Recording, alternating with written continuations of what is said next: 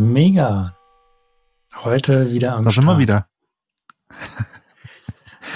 Man hat uns bestimmt schon vermisst, Domi. Ja, ich weiß nicht, ob, ob, ob die Überdosis schon da ist, ähm, ob wir mal eine Pause gönnen müssen, aber naja, Ob wir einen Glüh, Glüh, Glühwein brauchen ein paar. oder eine Glühbox. Genau, und Hm? das ist das Thema heute, Glühbox. Ähm, ich habe mir eine Glühbox geschnappt. Ähm, ja, schenk ein. Genau. Ja. Äh, ja, Kleinigkeit, die mir neulich aufgefallen war, als ich ein bisschen Cross-Browser-Test gemacht habe. Und zwar im Firefox ist mir eine neue ja, Konsolen-Warning aufgefallen. Und ich lese mal kurz vor, das klang sehr kryptisch für mich. Da steht, Download Downloadable Font, Glyph, BB Box was incorrect. Glyph IDs 130, 131, Font Family XYZ. So, also Glyph BB Box was incorrect. Und dann habe ich das natürlich gegoogelt und festgestellt, naja, ich bin nicht der Einzige mit dem Problem. Und vor allem tritt es wohl auf, wenn man ja seine Schriften als Icon, also eine Icon-Font eingebaut hat, das heißt seine Icons in der Schrift gepackt hat, dann passiert das wohl eher oder häufiger mal, dass ähm, dieser Fehler auftritt.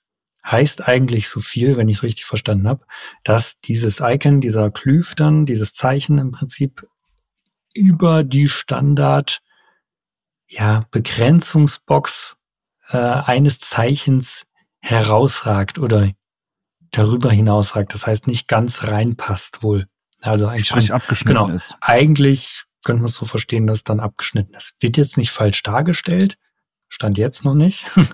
Kann ja noch kommen, dass der Browser das dann strikter behandelt. Aber äh, das ist wohl ein Fehler, den man dann auch sich mal anschauen müsste. Ich habe dann festgestellt, Font Awesome hatte das Problem auch. Also mit dem Font Awesome Icon Set sind vielleicht paar mehr Leute im Einsatz. Da kam der Fehler dann auch.